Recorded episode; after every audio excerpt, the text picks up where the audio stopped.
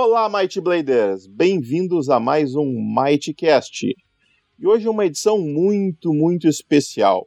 Eu fiz um motim, expulsei o Domênico e estou aqui navegando sozinho no nosso navio do Mightcast. Na verdade, o Domênico não pôde gravar hoje, tá? Então eu não quero que ele fique bravo comigo. Eu nem avisei para ele que. Quer dizer, na verdade, eu avisei que ia ter gravação, ele disse que não ia poder, eu disse então tá, mas eu não disse que eu ia gravar. mas enfim, eu tô aqui com os nossos convidados especialíssimos lá do RP Guacha, o Marcelo Guaxinim. Então aqui é o Marcelo Guaxinim, eu sou lá do Realidade Paralelas do Guaxinim, o conhecido como RP Guacha. Também faço parte do SciCast, do, do Missangas, de outros projetos aí pela internet. Mas a gente tá aqui para falar de RPG. O Realidade Paralelas do Guaxinim é um podcast de one-shots, ou seja, aventuras uh, de únicas, né? Cada episódio é uma aventura completa. E acho que é isso. Depois a gente entra em mais detalhes. E nós estamos aqui com o editor-chefe, vamos dizer assim, do Realidade Paralelas do Guaxinim, o Henrique, também conhecido como Farofinha. E aí, pessoal, aqui é o Henrique, o Farofinha, editor de podcasts. Editor também do, do RP Guacha, um dos editores, né, Guacha, né, dessa, desse projeto. No, no, momento da gravação, é editor do RP Guacha. Oh, espero que continue, né? espero que continue depois, né? Depois Depende... dessa. Dependendo do que for dito ao longo da gravação, Exato. pode ser que não seja mais. Ele quase Isso. foi demitido já nos bastidores aqui. Isso, é o mestre suas palavras, parça, né? Então, sou editor do Realidades Paralelas do Guaxinim e mais de alguns outros projetos, Jus Postulante, Dado Viciado, uh, o pessoal do PupicaCast, tem mais alguns trabalhos espalhados por aí, já editei Fuleiros Pop, trabalhando aí para fazer edição de podcast e me divertir. Pagando conta. Exatamente, pagando conta, quando não tô cortando grama.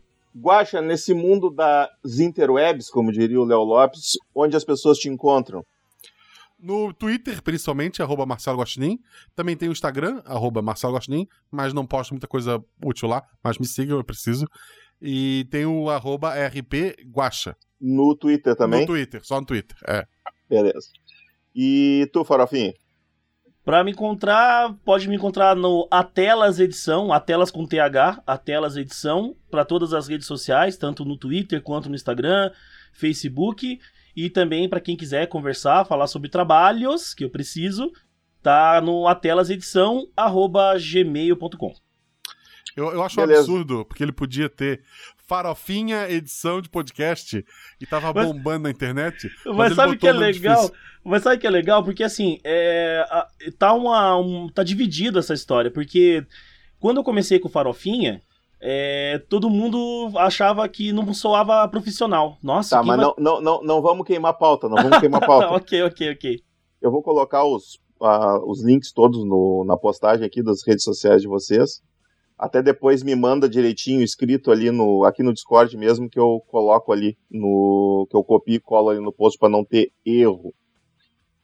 Então, meus amigos, hoje nós vamos fazer um podcast, um, um episódio especial do Mightcast onde nós vamos falar sobre RPG, vamos falar sobre projetos de RPG, especificamente sobre o projeto que o Guacha tem aí de gameplay, vamos dizer assim, né, de RPG, narrativa, é, é storytelling, vamos, vamos discutir o que, onde se enquadra o RP Guacha nessa, nessas classificações todas. E vamos começar, eu queria, eu queria começar perguntando, antes da gente entrar no assunto do podcast propriamente dito, eu queria perguntar para cada um de vocês, começando pelo, pelo Guacha, como é que surgiu o RPG na vida de vocês? Assim, como é que começou o envolvimento de vocês com o RPG? Eu tinha. Na, eu morava num morro em Florianópolis, e no pé desse morro, bem na frente do ponto de ônibus, tinha uma banca de revista. Então, pai dava uma graninha ali, uma mesadinha, né, por mês.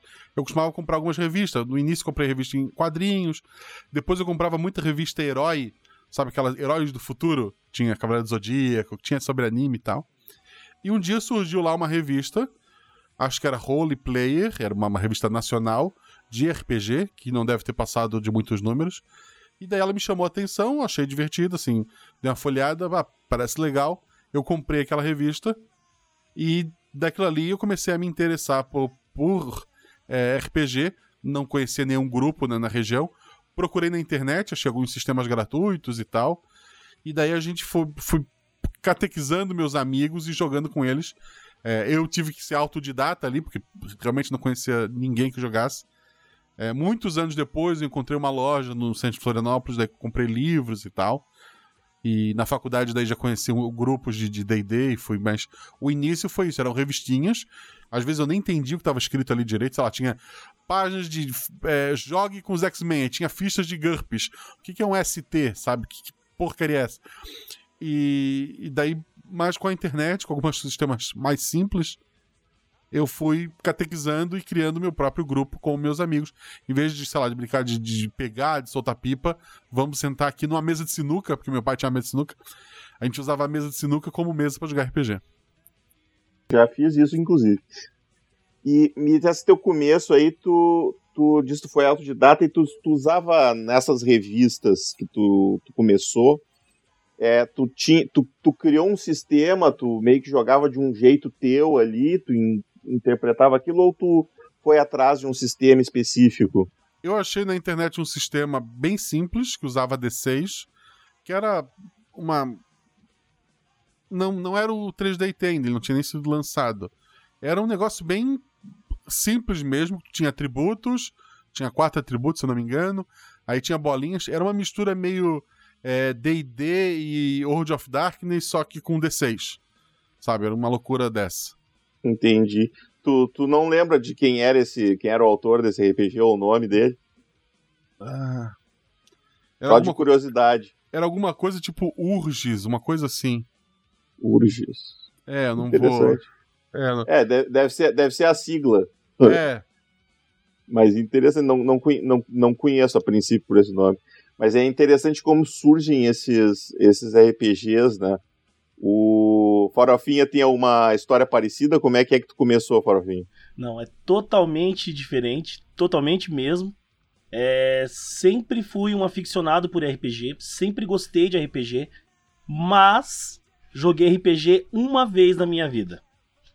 Só consegui jogar uma vez. Eu joguei Vampiro à Máscara uh, da segunda edição e nunca conseguia achar mesa aqui, é, nunca conseguia chegar nos encontros para jogar, sempre acontecia alguma coisa, mas eu sempre acompanhei, eu sempre fui um, aficionado. Eu tenho todos os livros de Vampira Máscara em downloads, né, que eu fiz, tenho de Lobisomem, tenho todos, tenho D&D, tenho tudo. Eu leio e, e entendo o negócio, mas nunca joguei assim, de verdade mesmo, assim, sabe, chegar, sentar e jogar.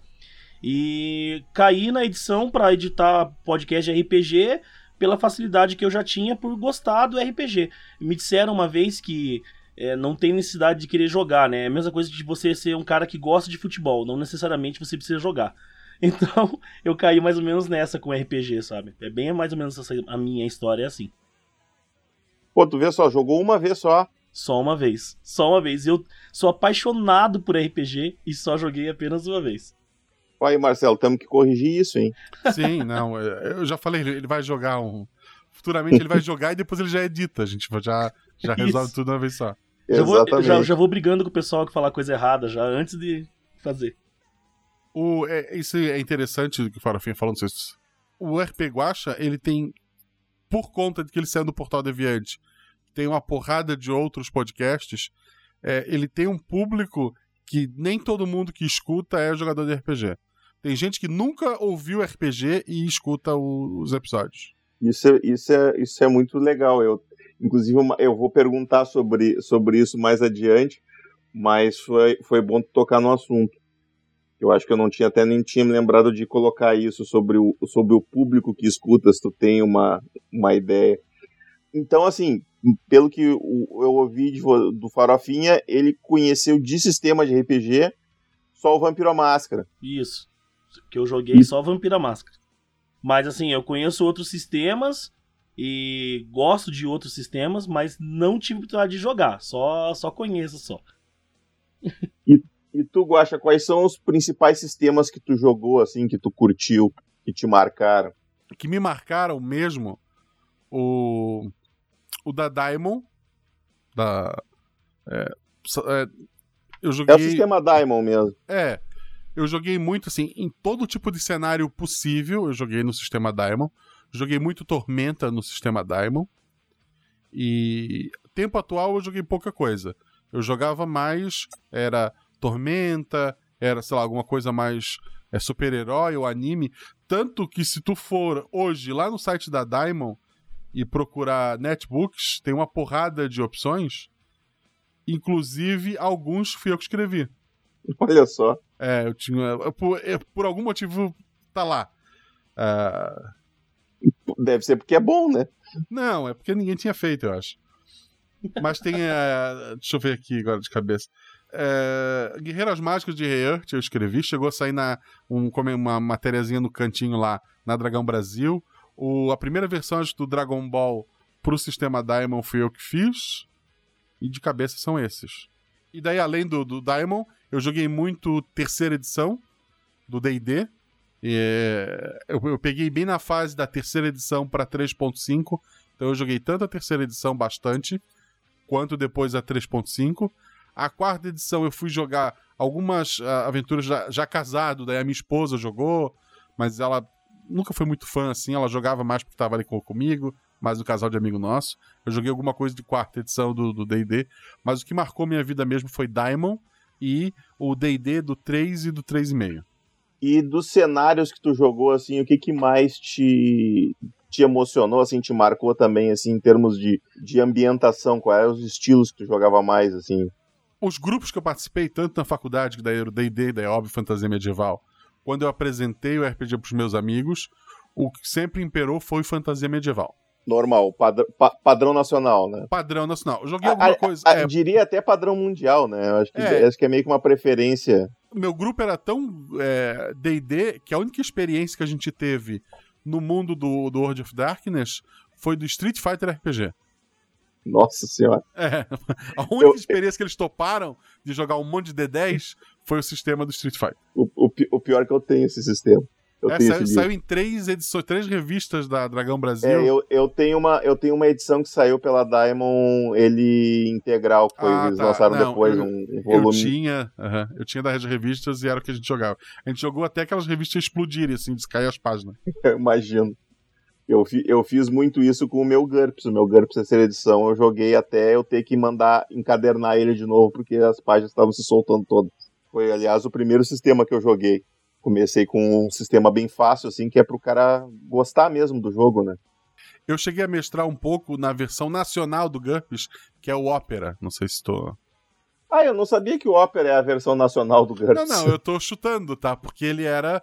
Ele é um sistema ah, porque ele, porque ele é extremamente genérico. genérico. E com regra. É, ele é igual o GURPS, assim. Tipo, tu, quanto mais regra tu quer, ele te dá. Vai indo e tu vai pondo Sim. regra, sabe? Enquanto, enquanto tu quiser regra, ele tá te dando regra. É, eu não sei se ele chega ao ponto de cavar um buraco, mas deve ter alguma coisa. Isso aí é uma injúria com o GURPS, tá? Isso, não, é, uma isso injúria. Isso é uma piada, só uma piada, gente. Isso é uma injúria. Mas eu tem a regra. Pessoas... É, mas se tu for jogar num cenário de Segunda Guerra Mundial em que tu precisa saber quanto tempo os caras vão levar para cavar a trincheira, tu vai procurar essa regra. Não, Minecraft.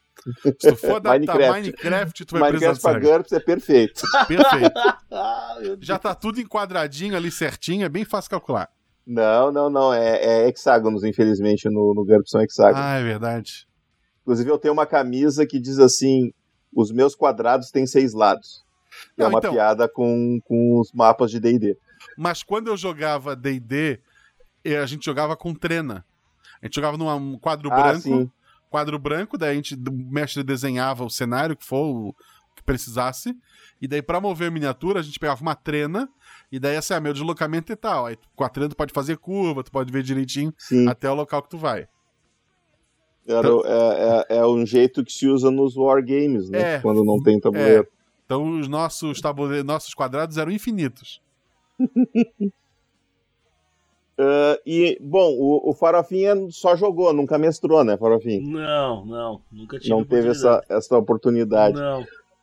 Tu, como mestre, Guacha, tu chegou a, a criar algum cenário teu ou, ou adaptar um cenário que não existia uma versão para. Bom, tu disse que tu escreveu é. Guerreiras Mágicas, né? Sim. Me Mas tu orgulho. chegou a. Tu escreveu isso pra jogar e tu chegou a jogar, ou tu escreveu só pra Então- satisfazer uma vontade de existir o Como meu material? meu grupo eram meninos é, ah, normais da rua, aqueles que achavam absurdo, eu propus Guerreiras Mágicas e eles foram contra. Então, Imaginei. é. Porque era gurizada, adolescente e tal. Mas foi mais por, sabe, prazer pessoal e fiz a proposição, não toparam, ok, não tem problema, né? Vocês estão errados. Mas eu gostava muito de, de anime, assim, então o Dragon Ball, é, e o Hakusho, é, Guerreiras Mágicas, eu sempre tentava puxar alguma coisa. Aí muitas vezes não funcionava, mas aí, sei lá, eu mestrava um DD e botava um item, tipo, roubado, ou um vilão meio animesco, sabe? Uhum. E, e nesse cenário medieval que tu mestrava, tu usava algum cenário pronto? Tu, tu, tu usou Tormenta, né? Eu usei Tu- Tormenta, é. Depois E- do. Hum, fale. tu chegou a fazer algum cenário mais teu, assim? Não, eu usava mais Tormenta. Quando precisava criar um cenário meu, mesmo assim, já na, na- na época do DD, eu mesmo assim usava os deuses padrão do, do livro, né? Eu tentava não fugir muito daquilo ali. Entendi. Mas uma coisa que eu nunca gostei era aventura pronta. Tipo, eu sempre Sabe que gostei. eu também não, É. cara. Eu, eu nunca gostei de aventura pronta. O, eu, eu, eu resisti muito. A gente está trabalhando pro Might Blade agora, um, um PDF online. A gente lançou há pouco o guia do primeiro reino do cenário, o guia de Tebrim. A gente detalha melhor as cidades, os deuses e tal. E a gente vai lançar um guia de aventuras que se passam nesse, nesse reino. E eu resisti bastante a esse guia, porque eu disse, ah, mas quem é que usa aventura pronta? Ninguém usa esse. Eu descobri que um monte de Um gente, monte de gente usa. aventura- é. Eu, eu é que nunca gostei. A única aventura eu fui é, convencido. A única aventura pronta que eu gostei muito de jogar e mestrei mais de uma vez foi aquela. Duas, na verdade. A trilogia do Fogo das Bruxas, que é a da a introdução do Reino de Ferro, né? Que eu, eu gosto. Assim, ela é cheia de adaptações, a minha versão, mas eu gosto muito daquela aventura, do jeito que ela é conduzida. E eu mestrei duas vezes aquela dos Dungeons da Tormenta, que é a Libertação de Valkyria. Também com, com, com adaptações, mas aquilo lá foi, foi muito engraçado porque era um grupo que tinha jogado Tormenta por muito tempo, e então ele já conhecia as nuances do cenário ali, e todo aquele, cada dungeon representar um deus e ser uma loucura, eu achei bem bacana. Eu acho que a única aventura pronta que eu usei foi aquela da revista, da primeira revista do Defensores de Tóquio, que tinha uma aventura pronta junto com o sistema ali pra te jogar. Aham. Foi- acho que foi a única aventura pronta que eu usei. E eu não entendi metade das referências, porque tinha muita referência de videogame, eu não jogava videogame.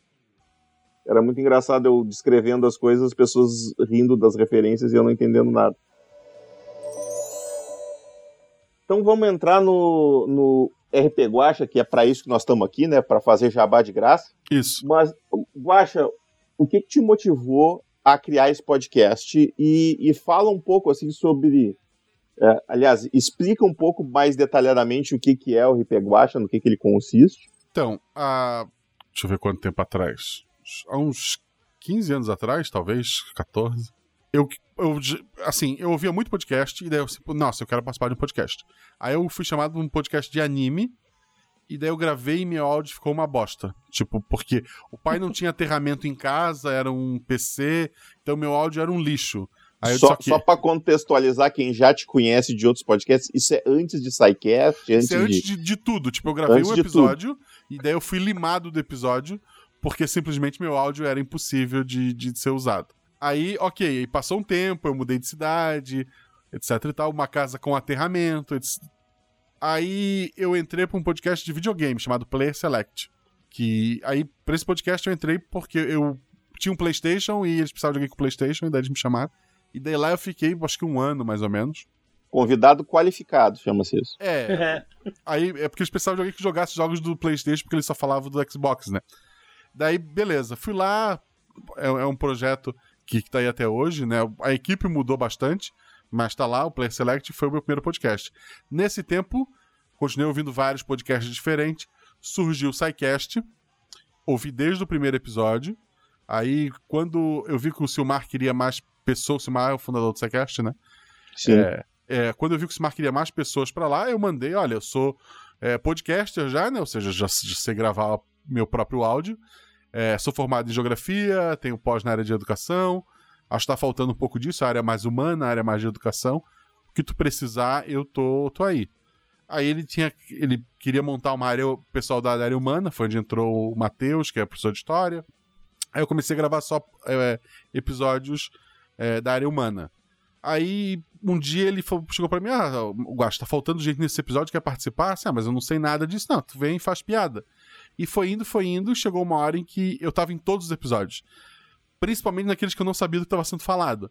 Qual a função? Servir de orelha, né? Aquela pessoa que não entende e faz a pergunta como se fosse ouvinte.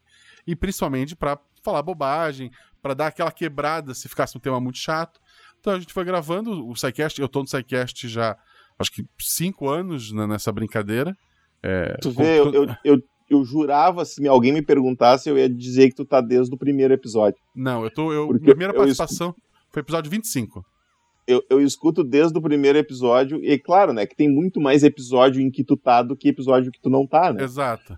Tu tem, só, só tem 25 episódios em que tu não tá e tem quantos episódios? É, não, tá, é, no, não, tá no é, episódio. É, é, o primeiro que eu participei foi o 25, depois eu não tô em todos. Acho que lá pelo 100, 100 e pouco, aí começa a estar tá em tudo.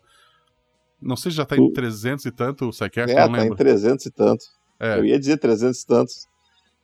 E daí, participando tal, o Silmar, ele com o SciCast, ele viu que ele queria criar um portal de podcasts. E daí foi onde ele chamou Meia Lua, que, que já, já era pessoal amigo dele.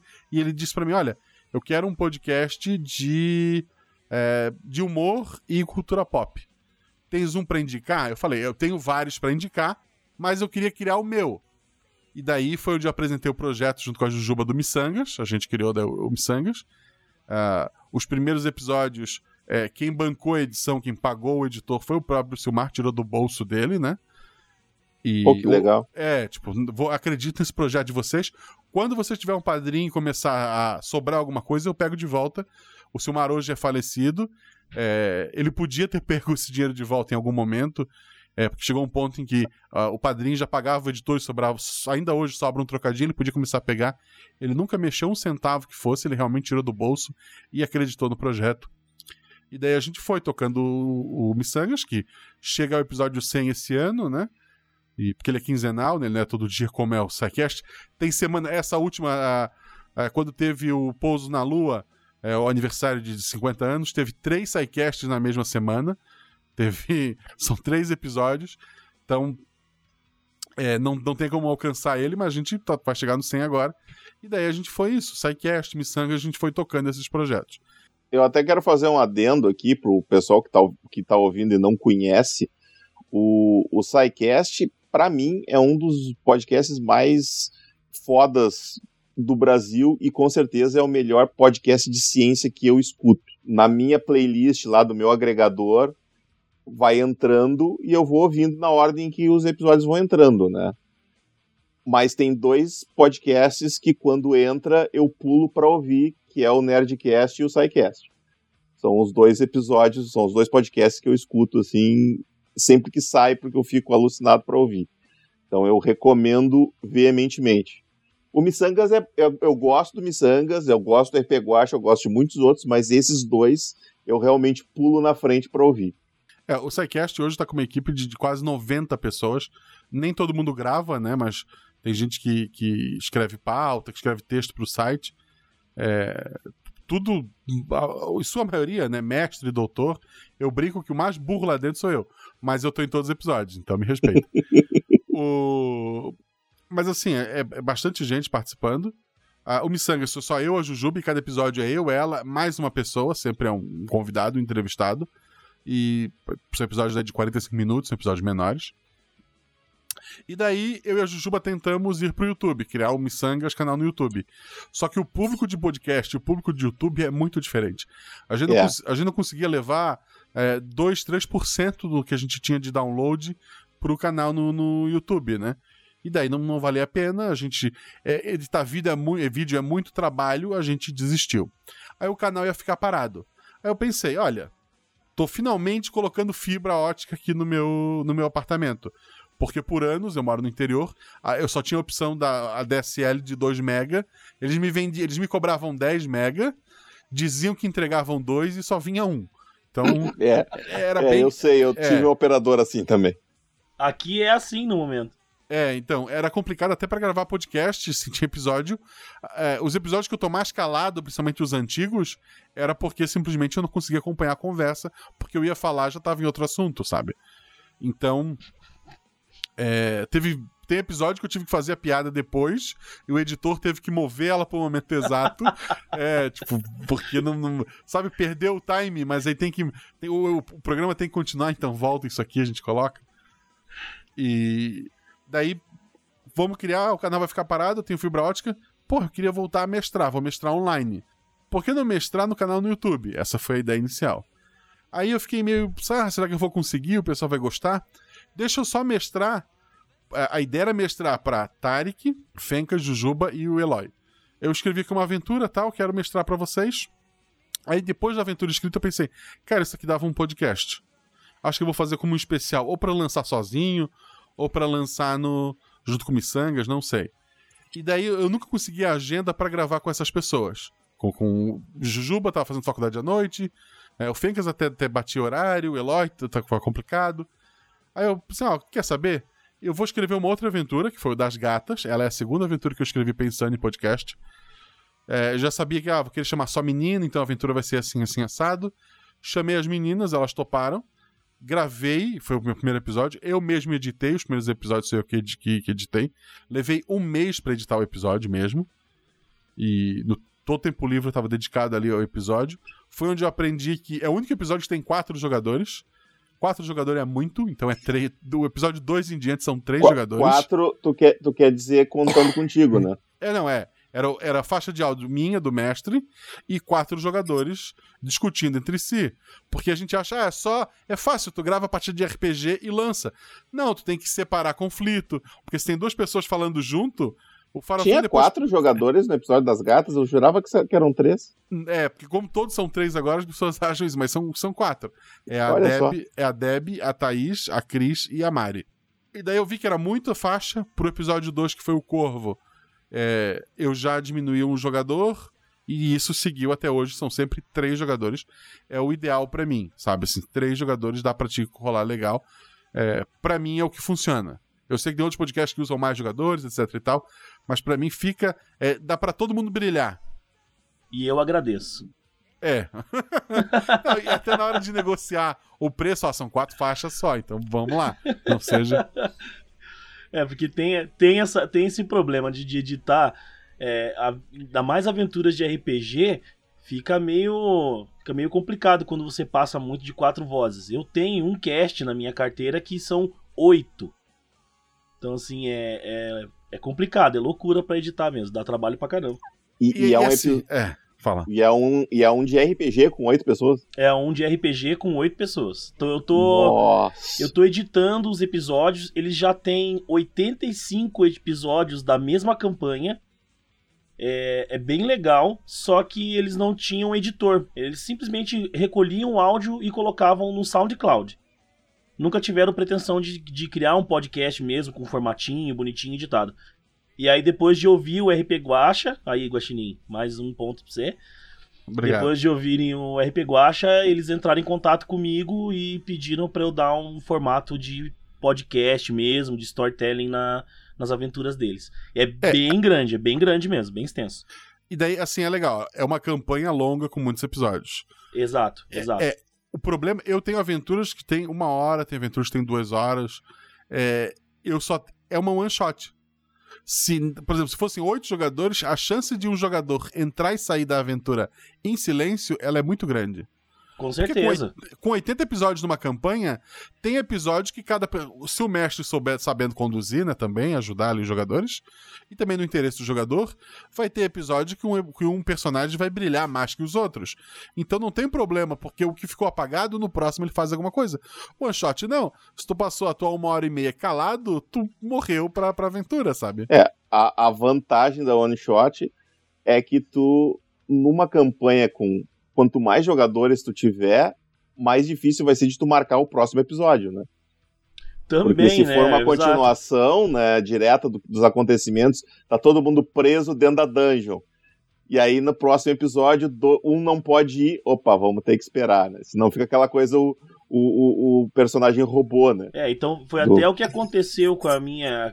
Lá, voltando ao começo do episódio, que foi o que aconteceu com a mesa que eu comecei a jogar e joguei uma vez só. Porque já na, na segunda vez que fomos jogar, metade faltou, e na outra, outra metade faltou e, e acabou, entendeu? E quantos jogadores eram na, na mesa? Éramos em seis. É, olha aí, ó. Eu, eu aprendi que a partir de quatro começa a dar problema. O ideal é três jogadores. É, assim, isso, até eu... isso que, desculpa de cortar, isso que é, isso que até um podcast de RPG, ele tem uma organização, porque o, o narrador, o mestre, ele chama, né, a pessoa, né? É, algumas vezes eu tenho que tirar a voz de algum jogador que colocou uma fala ali e tal, enquanto a outra pessoa tava falando. Mas o legal é porque, assim, tudo tá ancorado no narrador. Agora, entrando bem para o aspecto de edição, né? Porque é a minha área, bem, né? Tá tudo ancorado no narrador. Então, assim, perguntas e respostas geralmente são feitas para o narrador, para o mestre. Então, se alguém fala, eu só espero o mestre responder. Então, eu vejo quem lhe respondeu e apago o outro. O problema já o problema maior são RPGs no estilo é, RPGs não, mas assim é, podcasts no estilo de é, conversa de bar, né? Porque daí é todo mundo falando junto, é bem mais complicado quando é muitas vozes mesmo. Não, mas daí tu corta quem tá pagando o episódio e deixa os outros em segundo plano. É, tipo isso. O, o legal, assim, o problema de campanha aqui, porque eu apostei one shot, né? Porque o problema de campanha para mim é que se no meio da campanha eu fizer alguma coisa e a pessoa não gostar, eu perdi aquele cara para sempre. Isso me dava muito medo, tipo, eu, é, isso funciona. Cada episódio que eu vou lançar da RP Guacha, a Deb, que, que, quem revisa atualmente, às vezes a Shelly revisa para mim também, é, elas, a função delas é revisar se eu não fiz cagada, porque o Farofim edita, mas eu faço o início, eu faço o final, eu troco as vozes dos NPCs, eu gosto de fazer essa parte. Então, às vezes, eu tiro alguma coisa de sincronia, faço alguma coisa, então elas revisam e me avisam. E também para elas dizer, nossa, que legal, deu, pô, que bom. Então eu posso lançar isso aqui. E, e, uma campanha eu tinha medo de, pô, e se no episódio 2 as pessoas me odiarem? Tipo, o que, que eu faço? Eu paro no 3? É, é, é, fica essa, esse medo mesmo no ar, né? Fazer uma campanha muito longa aí. Eu acho que agora, Guacha, que tu já tem aí quantos episódios? 20? É, lançados tem 24. 24. Então, tu já tem material aí para ver assim quais são os, os jogadores que dão mais download, quais são os estilos que dão mais download e filtrar isso aí e de repente fazer um, um episódio, uma campanha especial aí em três episódios, em quatro episódios, eu acho que seria uma ideia interessante aí, ó. É, Fica então, a dica aí. É. Por exemplo, o episódio 20, que foi o especial que eu misturo é, Rio de Janeiro, Jogo do Bicho, funk. Maravilhoso, e, inclusive, é muito bom. Cavaleiro do Zodíaco. Bom. Esse episódio vai ter uma continuação. Tá gravado. Aliás, só, só ah. um comentário: esse episódio foi o que eu mais demorei para entender sobre o que, que ele era. Porque começou assim, eu. Tá, entendi. Vai ser sobre. É uma é investigação no, no... Não, vai ser.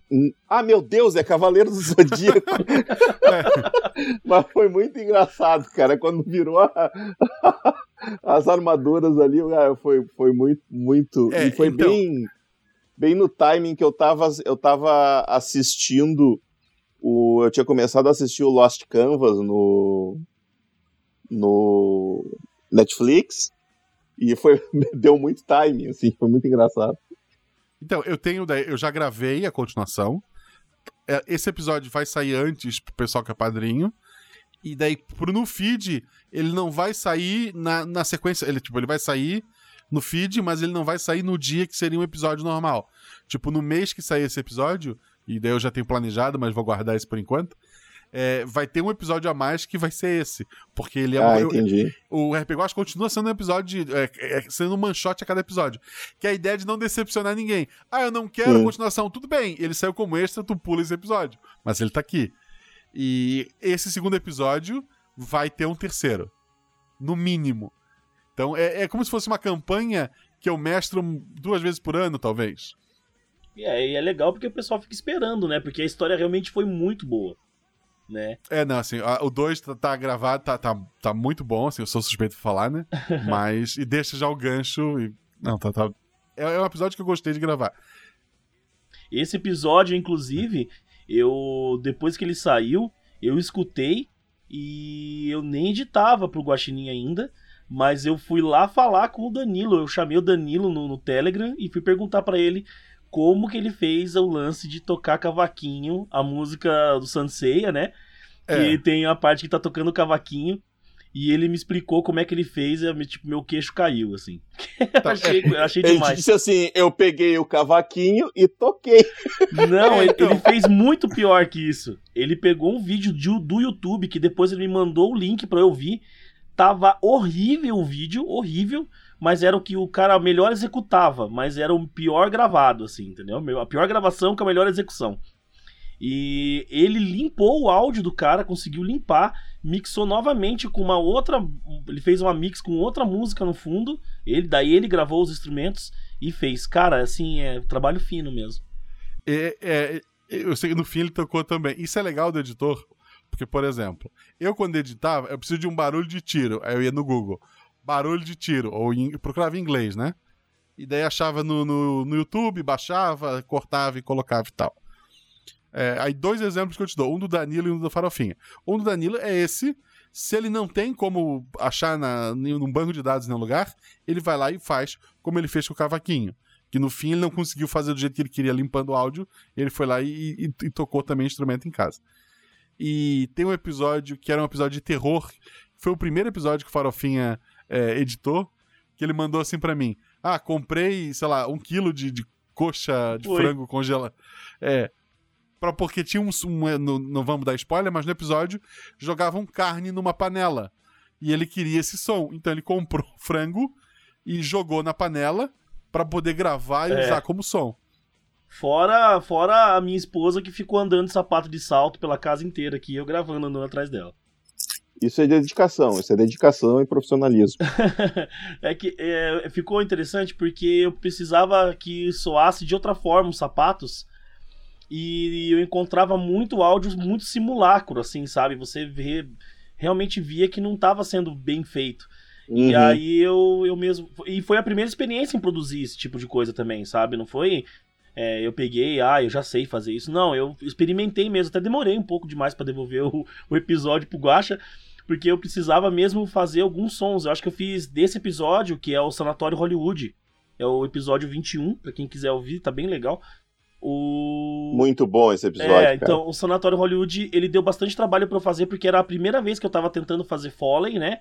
E eu tive que estudar bastante antes de terminar. Então, assim, ficou o resultado que ficou e, graças a Deus, o pessoal gostou bastante. Muita gente veio falar da edição, que tava boa, sem falar na história, né? Que é muito Isso, massa, puxa o né? saco. Eu, eu, eu, eu, eu, ca- eu Ah, o caí puxa-saco, né? direitinho, eu caí direitinho na história, assim.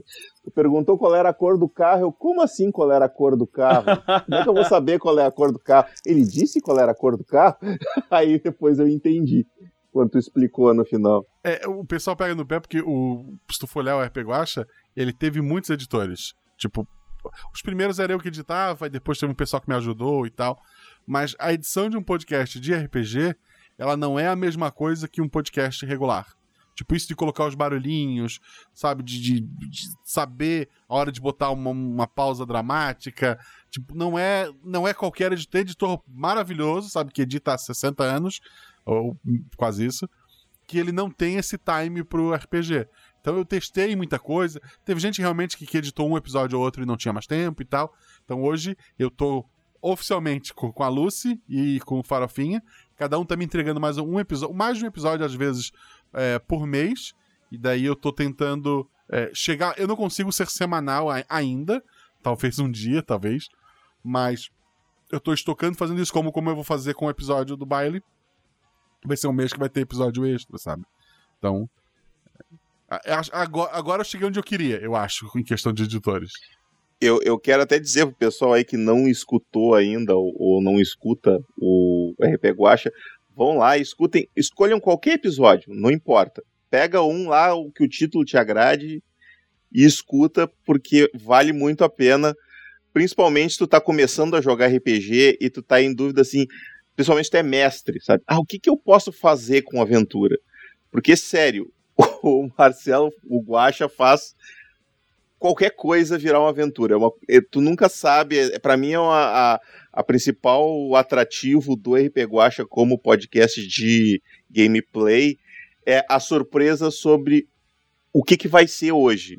Qual é, qual é a maluquice que vai aparecer hoje na, no episódio, sabe? Isso me, me, dá, me dá muita satisfação, assim, quando eu tô ouvindo, porque é realmente muito criativo as, as histórias que tu, que tu cria. Falando disso, assim, eu queria voltar assim lá para a infância do RP, Guacha. O que, que foi mais difícil no começo, assim? O que, que foram os maiores desafios para ti para fazer isso acontecer? Como eu já tinha a infraestrutura do Portal Deviante, né, o pessoal lá, todo mundo para me ajudar, o mais difícil para mim foi editar. Tanto que hoje eu, eu tô muito feliz em ter os editores, porque a edição ela é. Eu, eu sei editar, os primeiros episódios foi eu que editei, mas eu sou muito lento nisso. E eu sinto que eu tô gastando meu tempo em algo que eu podia estar tá produzindo mais. Tipo, eu podia estar tá gravando uma outra aventura enquanto alguém mais competente que eu tá editando e, sabe, era eu não eu não gostava daquilo ali de, sabe, sentar e editar e corta isso e põe aquilo e puxa aqui e escolhe a música e procura o som disso, o som daquilo. Eu, por mais, assim, editar, é, assim, editar era o mais difícil. Ponto. Assim, para mim foi o mais complicado, porque eu tinha um lugar para hospedar, eu tinha um lugar, uma plataforma para estar tá me divulgando, que era o Portal Deviante. Eu já, já sou relativamente conhecido ali na, na, Podosfera, já tinha um público do próprio SciCast, do próprio Missangas, que eu sabia que ia estar tá me ouvindo ali. Então, que são que, para a maioria dos podcasts, acho que o, o, principal começo é ser ouvido, né? Tu começar a dar aquele, aquele start. Eu, graças a, a, muita coisa, né? Principalmente ao Silmar, eu já tinha isso comigo. Então, o mais difícil para mim era a edição. E daí, graças aos padrinhos, agradeço muito eles, hoje eu consigo pagar os editores. De nada. É... Obrigado. É, eu, eu, só pra constar, eu sou padrinho aí do. É, do padrinho, sim, sim. Por isso que ele vem no meu podcast quando eu chamo. Não, tá, tá, tem... tá no contrato lá. Não, eu sei, tu, tu, é, tu, é arroz de podcast, né? Te chama, tu vai, né? É, não, assim, eu, isso é uma coisa muito bacana do RPG, porque na época tu que é eu tava o, no. Hum. Tu é o Christopher Walken do podcast, é só chamar não, que tu vai. É, assim, enfim, assim, como eu gravo SciCast, gravo Missangas, gravo um monte de coisa, às vezes eu não tenho tempo, as pessoas me chamam, ah, não dá. Por exemplo, ontem tinha gravação do SciCast, Hoje eu tô gravando contigo, amanhã eu gravo um RPG Guacha. Quinta eu tô gravando outro SciCast. E daí sexta eu provavelmente eu descanso.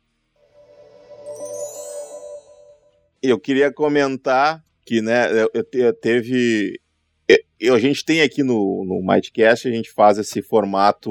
Normalmente a gente fala sobre o Might Blade, que é o nosso RPG, né? Tira dúvidas, fala do projeto, é meio que um, um audiolog do, do projeto do Might Blade, né? O que, que a gente está fazendo, tira dúvidas dos, dos jogadores e coisas assim.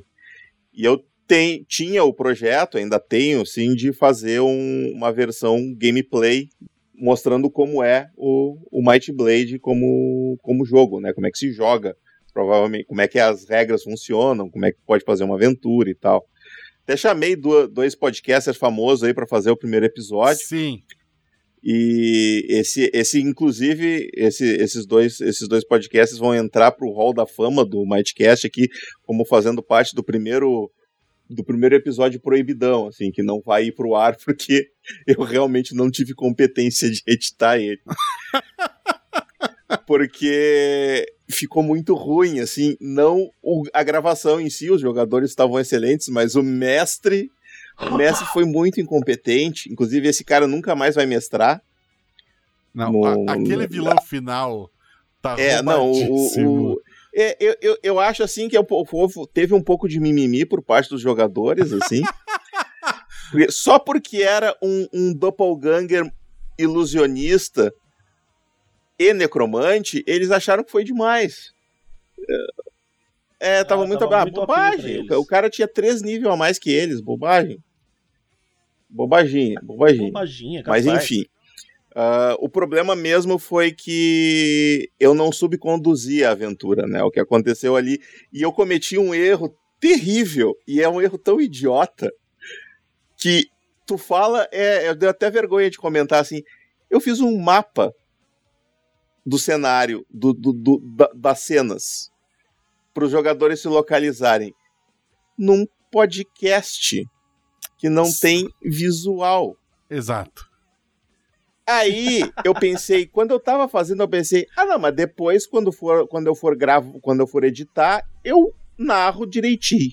Eu narro direitinho, tudo, tudo como tem que ser. Beleza. Só que aí eu comecei dizendo, tá, vocês estão aqui, assim, aqui é tal coisa aqui, aqui fica a porta, e é isso aí. Aí o jogador, ah, eu vou ali. Ah, tá, então eu volto pra cá.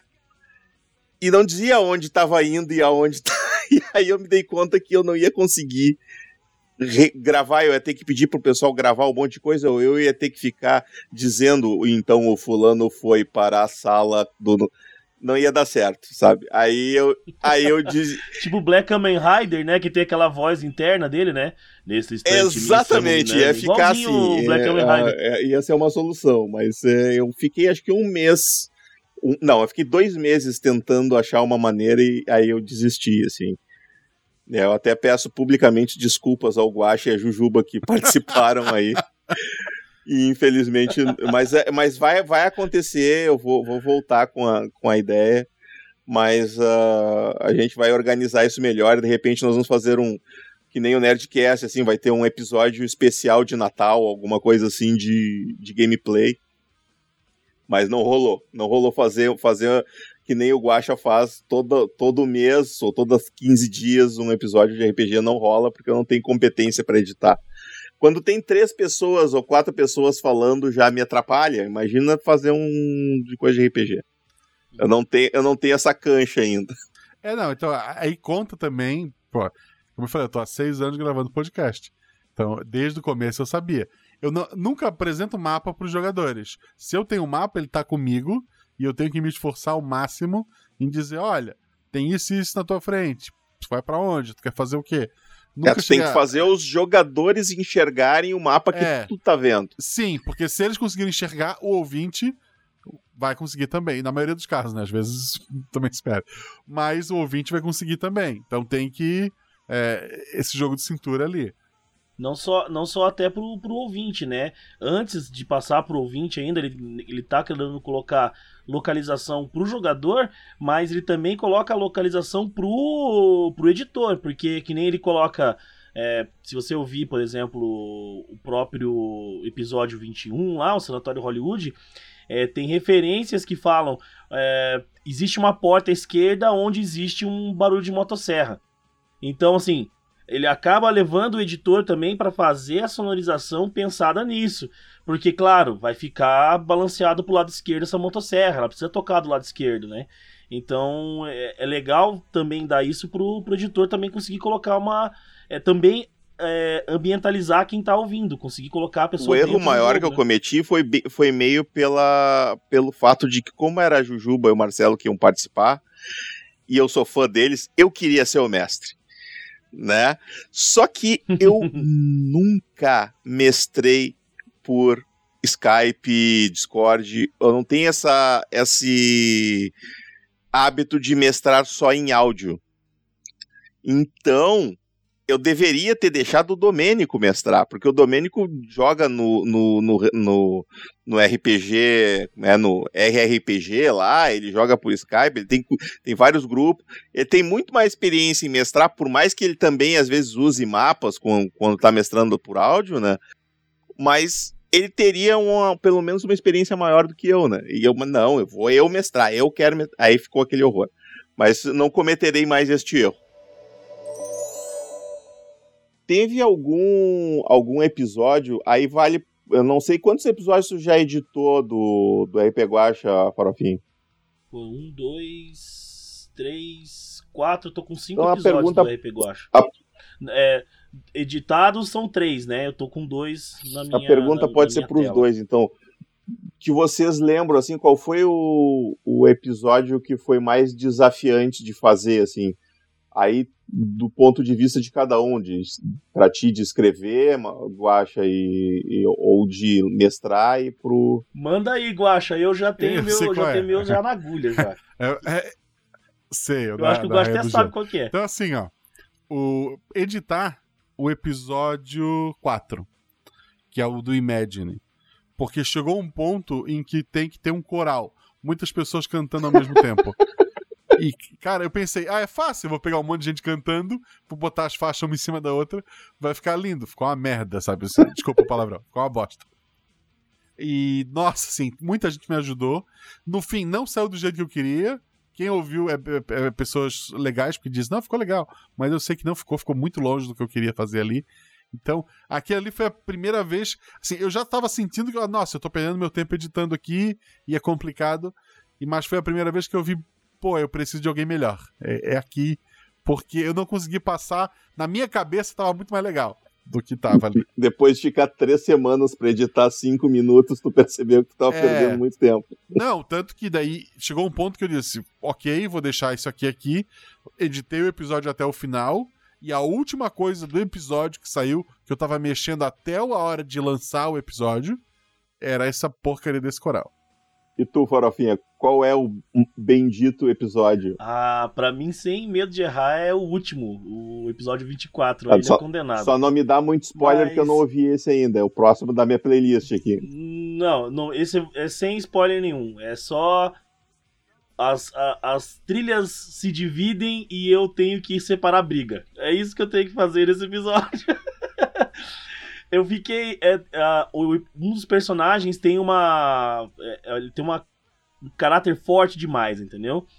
E ali, acho que no calor do jogo e as coisas acontecendo, e foi. Parece que meio que passou do limite, entendeu? E aí eu tive que dar uma. Eu que segurei a onda da galera na edição. Isso ficou muito engraçado. Eu editando, assim, eu, eu ri muito, assim. Deu trabalho para fazer, mas eu, eu ri demais. Até conversei com o Guacha depois. Falei, ó, oh, tô com um novo nicho aí de, de especialização. Se precisar, não, eu tô é, separando tipo, briga aí também. É, é complicado. Tipo, assim, ó. Não sei se vocês já viram o Brooklyn Nine-Nine. Eu tô para começar a assistir é. por causa Sim. do Terry Crews, mas ainda não comecei. Então, quem, o ouvinte aí que já assistiu, que assiste, a Rosa, a, a, a oficial Rosa lá, é. Ela, Rosa. A, a, Isa é a Rosa no mundo real. Tipo, ah, eu, eu imagino do que, que tu tá falando. É, tipo, ela é a pessoa que.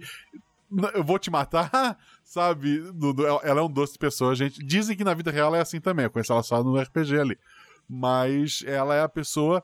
Ela é forte, ela quer se impor, ela quer fazer e tal. E se tu não concorda com ela, tu tá errado. Então, tipo, ela. É, assim, fica legal pra caramba na aventura, eu gosto muito dela. É, só tem que tomar sempre cuidado de botar ela com pessoas que vão entender que é o personagem e não a pessoa que te odeia. E porque vai que leva o pessoal, né? Mas assim, ela é maravilhosa, mas ela tem isso daí. Começa, o, o esquenta a cabeça de todo mundo, as pessoas começam a falar junto, e para um podcast tu tem que separar isso. Tipo, né, duas pessoas, ah, tu tá errado, não, tu que tá errado, tu que tá errado. Se as duas pessoas falarem ao mesmo tempo, ninguém entende. Então tem que separar aquilo ali, que é isso que o Faravinha fez, né? Uma, primeiro a pessoa fala, você está errado, a outra depois fala, não, quem está errado é você. Não é isso, mas é isso. E, e já vamos entrar então um pouco falando na edição para o Farofinha falar um pouco mais. Uh, essa, essa coisa de separar, de separar a voz e tu também tem que ter o cuidado, né, para não ficar estranho, né? Porque numa discussão a pessoa não espera educadamente a outra terminar de falar, né? Então tu tem que dar aquele limite de botar um pouquinho em cima para não ficar uma coisa muito artificial. Sim, tem isso tudo, né? É, as palavras é, tipo, ninguém combina para falar, né? Então, por mais que você faça os cortes, na hora de você passar eles, você tem que colocar eles um pouquinho um por cima do outro para dar aquela continuidade Dá ficar a sensação linear, de né? discussão, né? né? Senão Exato, porque senão vai ficar você entende perfeitamente que tem um corte, que tem um corte, que tem um corte. Então tem que esse, que tra... esse é um, um dos trabalhos, né, de fazer so, é, não soar editado, né? A ideia é justamente essa, né? É as gaguejadas, alguma coisa eu deixo. é porque eu gosto da gaguejada, até não, não tenho problema com isso. Alguma coisa do personagem eu deixo gaguejando, porque às vezes é um caco do personagem. Espaço, às vezes, das palavras entre os personagens também, alguma coisa eu deixo, não muito, para não ficar é, maçante pro ouvinte, mas tem que ter essa, esse jogo de cintura. Tem que parecer né? natural, ficar, né? É, tem que tentar o e, máximo assim, Já me perguntaram, mesmo. tipo, o quanto daquilo é RPG e o quanto é planejado. É tudo RPG. Tá aqui o Farafinho não me deixa mentir. eu, não, eu não falo pro jogador, ah, não, repete não, essa fala de um jeito diferente. Não, o que o jogador falou ou fez vai pro episódio. Qualquer, qualquer um que tem ouvi, que, é, que é apoiador aí, que tem ouvido, que é padrinho que tem ouvido ao vivo, sabe que não tem nada planejado. É, não, não tem. Às vezes nem aventura direito ali, porque o cara tomou outro caminho. aliás, tem coisas que tu pensa, ah, isso não tem como ter sido planejado, ele teria, ele teria planejado uma coisa melhor, os jogadores não teriam feito isso. Porque às vezes os jogadores me dá uma angústia, às vezes, porque tem, tem muita gente que joga, que participa ali, que não é um jogador de RPG experiente ou que talvez nunca tenha jogado, né? Uhum. Acho que aconteceu várias às vezes. E às vezes me dá uma agonia como jogador de RPG. Meu Deus, não faz isso, pelo amor de Deus, vai pela esquerda. Não se separem. E fica aquela, aquela discussão ali. Tu fica naquela angústia querendo ajudar o, o, os personagens, né? Mais do que num filme até, porque quando é RPG, tu sabe que as escolhas têm consequências, né? Me diz uma coisa, Farofinha. Como é que tu caiu nessa vida de editor, nessa vida glamurosa e milionária de editor de podcast? Ah, Não, pergunta que ele fazia antes, vamos lá. Eu acho isso, eu acho isso muito importante. Boa! O que que tu fazia antes? Vendia farofa? Não, eu eu sou açougueiro. Ele já entendia de corte antes de fazer edição. muito bom, perfeito. Já tinha experiência com corte. então, é muito engraçado, porque assim, eu, eu sou profissional em açougue, eu trabalho com cortes especiais para cozinha gourmet, para churrascos. Eu trabalho com linha alta de carne, mas sempre trabalhei com açougue, desde os meus 14 anos de idade. Mas se eu, eu te sempre... se eu te pedir um tri-tip do Sir Leon, tu sabe o que, que é, então. Sim, eu sei. Eu não é... faço ideia do que seja. Picanha. é picanha. Aí, o que acontece? Eu comecei a... Eu sempre gostei de comunicação, eu sempre gostei de, de falar e tudo mais, e criei uma rádio. E uma rádio aqui em Curitiba, uma rádio de rock, sempre gostei de rock and roll. Criei uma rádio com os amigos só que nós vimos que. É, eu, eu sempre gostei de podcast também, mas não, não, nunca pensei em fazer um, entendeu? Sempre pensei na rádio, porque era mais legal tudo mais, ao vivo, e mas vimos que não era bem por aí. Criamos um podcast daquilo, daquele programa que nós tínhamos na rádio. Só que o podcast da rádio nunca foi ao ar, porque eu comecei a editar e mandar para os amigos. E, e, os amigos gostavam do, do, do episódio e separavam, mas quem que editou? E aí nós inventamos o Farofinha. Então o Farofinha ele é um personagem que ele é o editor do podcast que eu tinha. Quando começou a pergunta, per me perguntarem sobre edição, eu comecei a falar, não, quem edita é o Farofinha. E foi indo, foi indo até que eu peguei a primeira edição para fazer terceirizada, como Farofinha. Eu não consegui abandonar o Farofinha mais, entendeu? Por isso que todo mundo, a, a maioria das pessoas que conversam comigo me chamam de Farofinha. Eu adotei isso para mim, ficou Farofinha e caí no podcast nessa, nesse jeito meio maluco mesmo. É, rádio, quis fazer um podcast, não deu certo. Comecei a editar o meu próprio, as pessoas começaram a perguntar de quem editava, eu falei que era farofinha, e aí virou o que virou. Hoje, hoje, hoje é a minha principal função. Há quanto tempo isso? Isso fazem três anos. Eu vou te, te, te, contar uma história então aqui. O Thiago Jungs, o autor do Might Blade, o, criado, o criador do Might Blade, há mais ou menos 15 anos atrás, no Mirk, ele pegou uma fotinho de um Goblin e colocou o nick Coisinha Verde. Uhum. Hoje, ele tem uma editora independente que o logo é a silhueta de um, de, da cabeça de um Goblin e o nome da editora é Coisinha Verde. Então, cara, abraça. É, abraça que é, é melhor. E, e, foi bem desse jeito. E eu comecei a editar dessa forma. É, eu odeio essa palavra, mas é bem coisa de coach, né? Mas assim, é, foi bem orgânico, sabe? Foi indo, as coisas foram indo acontecendo. E aí culminou com a empresa que eu trabalhava ter falido. Né? Então, assim, ela, um belo dia fui trabalhar, eu já estava editando e eu estava trabalhando como açougueiro e editando, inclusive o primeiro episódio, que é o que eu editei pro Guacha, que é o da do Sanatório Hollywood, eu ainda estava trabalhando. E aí o que aconteceu foi que faliu. Eu tava com algumas com alguns clientes já e eu pensei comigo agora é fiar a cara e continuar, porque eu tenho que dar um jeito de pagar as contas de casa e acabei virando farofinha mesmo de vez. E que tu edita, além, além do de episódios de RPG, tu edita outros tipos de podcast? Também, também. Eu tenho um dos podcasts, né, de, de, de, esses normais que a gente pode colocar entre aspas, né? Eu tenho um de direito trabalhista chamado Jus Postulandi. Eu edito pros caras desde o primeiro episódio. Na verdade, eu comecei com eles desde o começo. Eles precisavam ter uma uma ideia geral de como gravar, de como fazer. Então dei toda essa assistência para eles inicial e tô com eles até agora, tá indo pro sétimo episódio. É, editei Fuleiros Pop, editei alguns episódios para eles e gravei um episódio com eles ontem sobre produção de podcast. Um abraço pro Felipe Scaparello, muito legal ele. Edito o Dado Viciado, que também é sobre RPG. Que foi quem me passou. Foi é... a primeira pessoa que me falou do Farofinha, foi ele. Uhum. disse, ah, tá, deu, ok. Na época eu não precisava, porque já, ele me indicou e eu já tava com, com a Lúcia, né? E daí depois eu vi que só eu, eu podia pagar mais um, então vamos atrás de mais um para tentar acelerar os episódios. E daí a Shelly também comentou dele, que é, que é do lado do RPG Next, né? De uma porrada de podcast.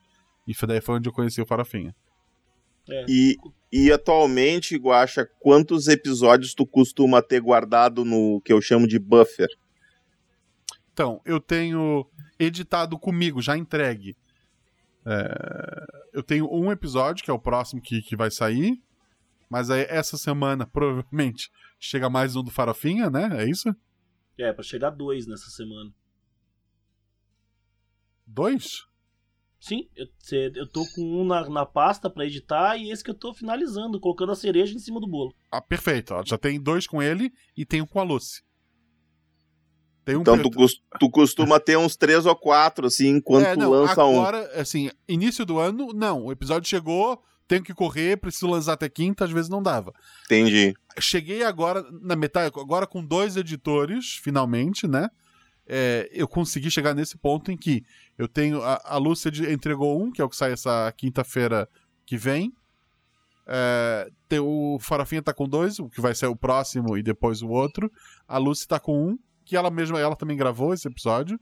É, e daí tem esses. A, amanhã eu vou gravar mais um, que daí vou ver como é que tá, como é que tá a Lúcia, o Farofinha, e mandar para eles. Depende também de como ficar o episódio, né? Porque cada. O, os dois editam de maneiras diferentes. Então eu sei, às vezes, quando é um episódio combina mais com um, combina mais com o outro. E eu vou, eu vou gravar esse agora, vou deixar com farofinha. Aí semana que vem eu quero gravar mais um. E sempre deixar pelo menos três, quatro, assim. E, ah, e tem um outro, como eu falei, tem o segundo episódio do, do baile, que o Danilo também deve entregar por agora. Que daí é mais um episódio também, né? E, Farofinha, tu tem alguma dica que tu quer dar para editores iniciantes de podcast que tenham uma certa dificuldade assim em, em editar episódios de RPG, tipo esse que vos fala? para edição de RPG, ele precisa. É, conhecimento técnico você adquire, né? É, velocidade para editar e tudo mais. O que você precisa ter é sensibilidade de saber ouvir uma história.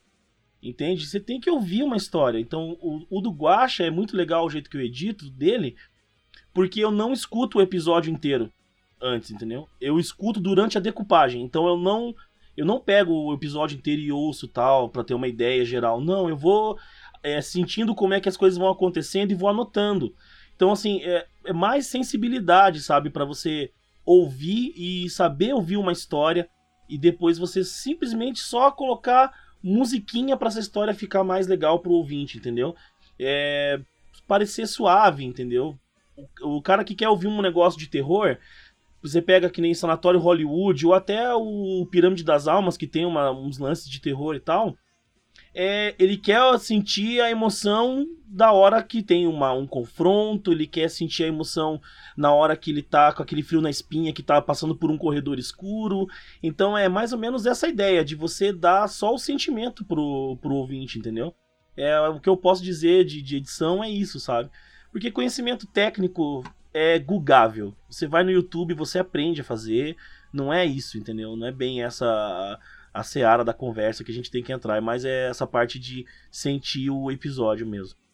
Vou até fazer um, um, um depoimento aqui e um pedido pro Guacha, que quando for ter episódio de terror, tu avisa antes que é um episódio de terror pro animal, tipo eu, não ouvir ele antes de dormir e depois não conseguir dormir, porque foi o que aconteceu comigo no Sanatório Hollywood. Eu resolvi escutar antes. Ah, vamos sair o episódio, vou escutar antes de dormir. E aí, depois que tu começa a ouvir, que tu vê que é de terror, tu não consegue parar de ouvir, né? Eu tá. não vou deixar de ouvir agora, né? Mas tu, Ai, pe ah, tu pensa foi em sanatório, tu pensa no quê? Em Teletubbies? Sei lá, cara. Não achei que era de terror. eu, eu, já coloquei assim o nome, tipo, é, sanatório. Tu sabe né? que não dá para saber sobre o que, que o episódio é não, é a partir do, do, do, é, do, do, título, né, é eu acho. Eu, eu tá. sempre espero qualquer coisa. Tá, ok. Perdão. Vou continuar não avisando, mas.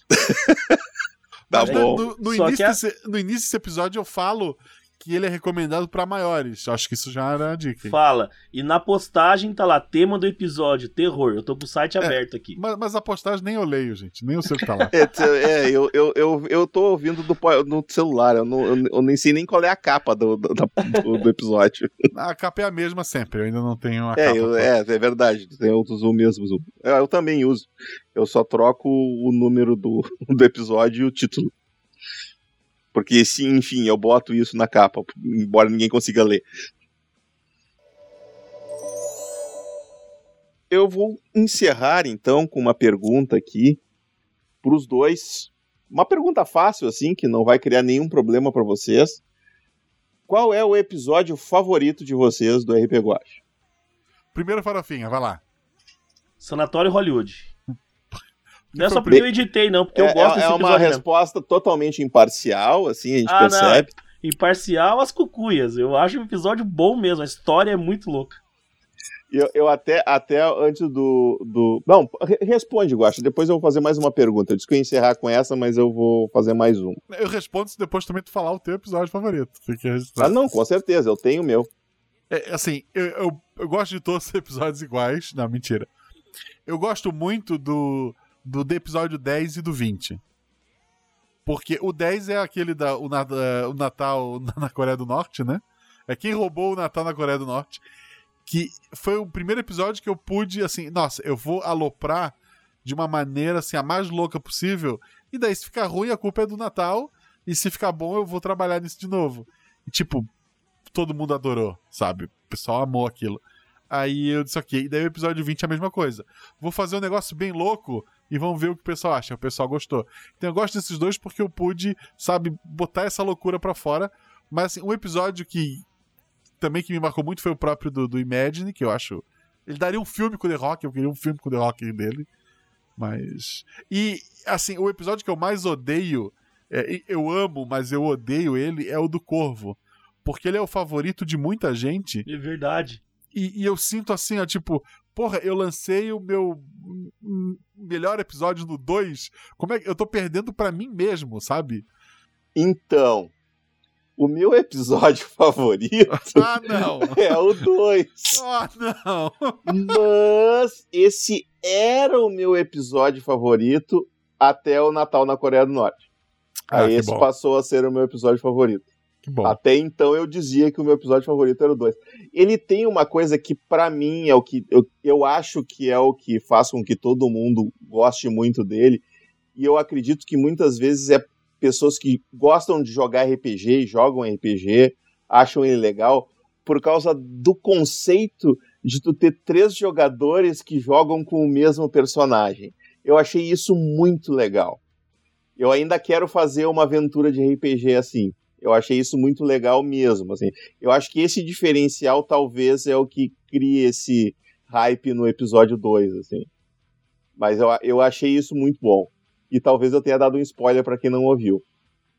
É o 2. Mas né? é um spoiler faz, faz pequeno. É, é pequeno, não tem nada. Tem, tem muito mais coisas ali. Tem a própria Isa e o, o embate entre a Isa e o Fencas, que é maravilhoso. Sim, sim, sim. É muito bom. Porque não basta, ser, não basta ser três pessoas com a mesma pessoa. São três pessoas que não tem nada a ver umas com as outras.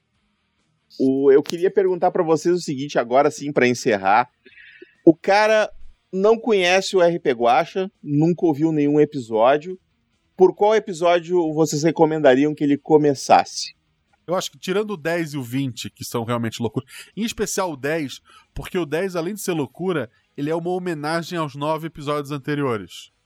Então ele tem pequeno. Ele, ele pode ser ouvido sozinho, mas ele tem referências a episódios anteriores. Ele tem personagens que aparecem de novo. Ele é, ele é tipo um especial de Natal do teu seriado favorito, em que aparece todo mundo, sabe? Então ele tem esse quesinho de especial. Então eu acho que só ouviria o 10 depois de ouvir os nove primeiros. É, por mais que eu diga que as pessoas podem ouvir qualquer episódio em qualquer ordem, é, o, mais, o episódio mais baixado é o primeiro, porque a maioria das pessoas tende a ir ao primeiro. Sempre. E eu acho assim. E o, o segundo episódio mais baixado é o segundo? O segundo episódio é mais baixado é o segundo, o terceiro é o terceiro, e isso vai mais ou menos até o 11. Porque daí o 13 tem mais downloads que o 12, e aí tem começam umas loucuras ali. Interessante. E tu, Farofinha, qual que tu indicaria pro pessoal começar? Então, como o pessoal tem uma referência bem forte de GURPS e de D&D e todo mundo que quer ouvir um episódio de RPG geralmente já procura ouvir sobre fantasia medieval e tudo mais, eu acho, olha só, bem diferente do que vocês falaram, eu acho que eu indicaria o Anão, o Dragão e a Bruxa, que é o 17. O 17. Eu acho ele é um episódio para quem quer começar por ali, para começar bem ali, sabe? Já tem uma ideia geral de como que o sistema que o Guacha usa é diferenciado, essa liberdade do jogador ter mais opções e tudo mais. E tem ainda ali o pezinho dentro daquele, daquele comecinho, assim, eu, eu vou jogando pela margem de segurança, entendeu? Eu jogaria por ali. Mas, e para quem gosta de terror, aí tem alguns bons aí, tem o Sangue no Espaço, tem é difícil até de, de comentar. Tinha que ver quem, quem, que tá, quem tá pedindo indicação. Para quem gosta de terror, tem alguns bons também. É, e em outubro desse ano vão ter três quintas-feiras com episódio, incluindo outubro 31. A princípio, é óbvio que o 31 vai ser um pouco mais, mas a princípio já aviso pro, pro Abel. É, os três episódios vão ser puxando pro terror eu, eu, comentei contigo, eu não sei se eu comentei contigo que o episódio de Halloween, aquele do, foi o do Cutulo, né?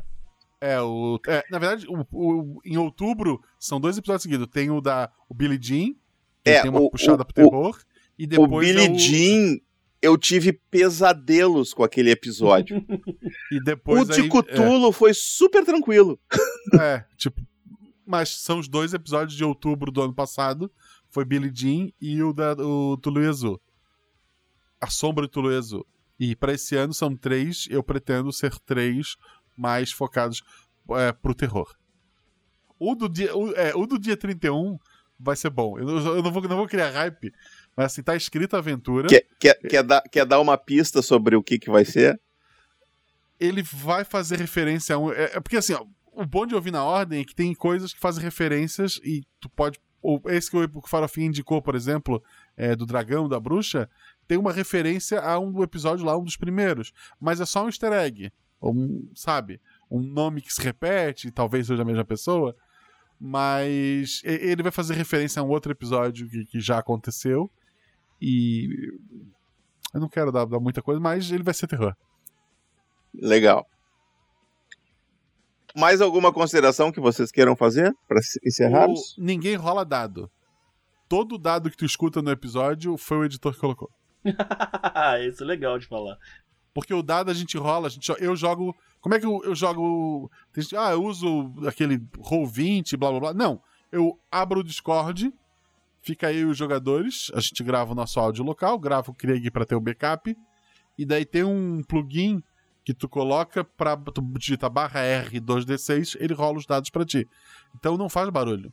Então, no jogo, óbvio que tudo é decidido pelos dados, a gente fala ali, é, uhum. mas na hora da edição, para dar aquele gostinho do, do RPG, antes eu falo, rola o dado. Aí o jogador fala, 2 e 3. Entre esse rola o dado 2 e 3, o editor, puf, coloca ali o dadinho rolando. Interessante. E às vezes abre espaço, né? Porque o jogador às vezes já tá com. com já tá tudo pronto para rolar o dado. Ele, quando ele manda ele rolar o dado, que já é uma sequência de rolagens, ele já dá o número. Pá! E aí eu tenho que abrir um espaço para colocar o dado. aí fica legal, né?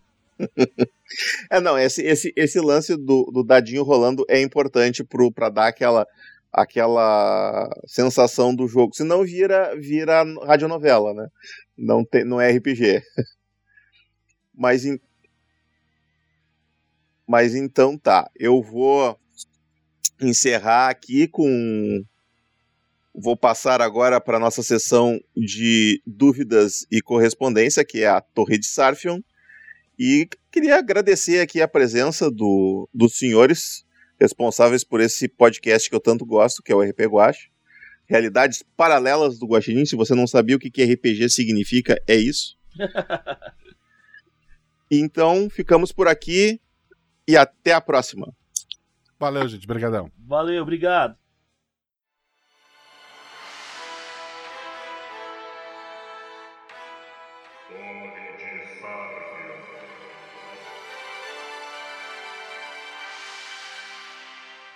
Muito bem, chegamos à Torre de Sarfion e depois de darmos tchau aí para o Marcelo e para o Farofinha, voltamos aqui com o Domênico, que veio puxar minha orelha, porque eu tirei ele do episódio. Não, não, não foi de propósito, eu, eu te convidei, tu não pôde.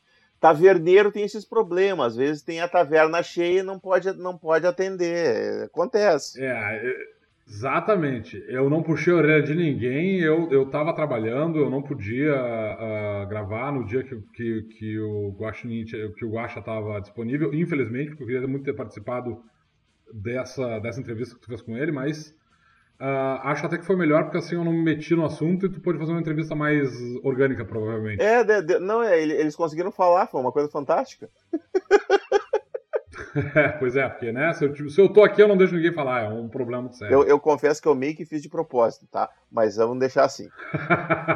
tá bem, eu tá tenho bem. certeza que muitas pessoas ficaram chateadas de não poderem ouvir esta voz magnífica no episódio. Ah, mas, mas enfim... estamos aqui agora na Torre de Sarfion. Exatamente, vão, vão, se, se, deleitem agora com, as, com, as, com essa voz aveludada de Domênico. Domênico, John mandou duas perguntas lá no grupo dos exploradores. A primeira foi: personagens que querem construir seus próprios castelos e erguer suas próprias cidades, como eles construiriam os, como eles consultariam os preços para material e mão de obra, tempo de serviço para conseguir isto?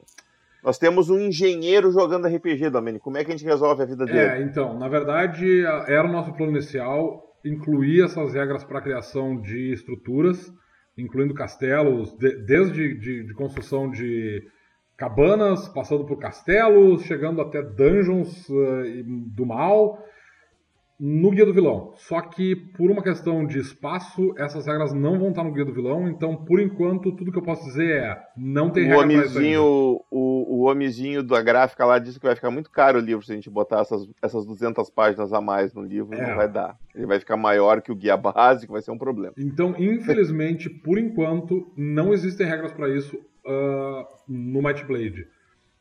Uh, eu espero, honestamente, que muito em breve a gente possa pegar essas regras e colocar elas à disposição dos jogadores de outra forma, seja num guia próprio, especificamente para isso, talvez o guia do engenheiro, ou alguma coisa guia que... Guia do ninja engenheiro. É, eu, eu, não sei muito bem ainda como é que a gente vai fazer para introduzir essas, essas regras. Elas, essas regras elas não são vitais, mas elas são importantes para a criação de dungeon, especificamente, para pode ser interessante para alguns mestres e, claro, a gente pode acabar tendo grupos de aventureiros com recursos suficiente para quererem construir seus próprios castelos. A gente vai uh, uh, tem uma parte dessas regras que está no guia do herói na forma de profissões. Tem ali alguma coisa de engenharia e tal mas a gente vai certamente essas regras vão aparecer no futuro. Mas não tem regras para isso no momento no Might Blade infelizmente. Dentro de uma linha parecida o John também perguntou sobre preços e, estruturas de embarcações no jogo. a gente já havia comentado alguma coisa a respeito quando a gente falou do guia do, do guia da marinhagem, né? É onde estaria esse material. A minha sugestão, a minha sugestão, quero deixar ela aqui, caso alguém que esteja nos ouvindo aí, né, um, se tiver um certo Domênico nos ouvindo agora, a gente poderia fazer de repente, provisoriamente, um guia sobre essas coisas tipo é, é, como é que é? estruturas e veículos, né? como construí-los e quanto, eles, quanto, quanto isso custa, fazer um guiazinho nesse, nesse sentido e colocar isso em PDF por enquanto, para que quando a gente possa de repente vir um, um, outro livro no futuro impresso que encaixe esse assunto, a gente coloque isso lá. Porque eu acho que realmente isso pode ser útil não só para construir dungeon, essas coisas, às vezes para o mestre estruturar a, a cidade ou administrativamente o que um NPC está fazendo, ou o custo de certas coisas, qual é a riqueza de determinada, de ter, determinada região. Acho que isso pode ser interessante. Um guia nesse sentido.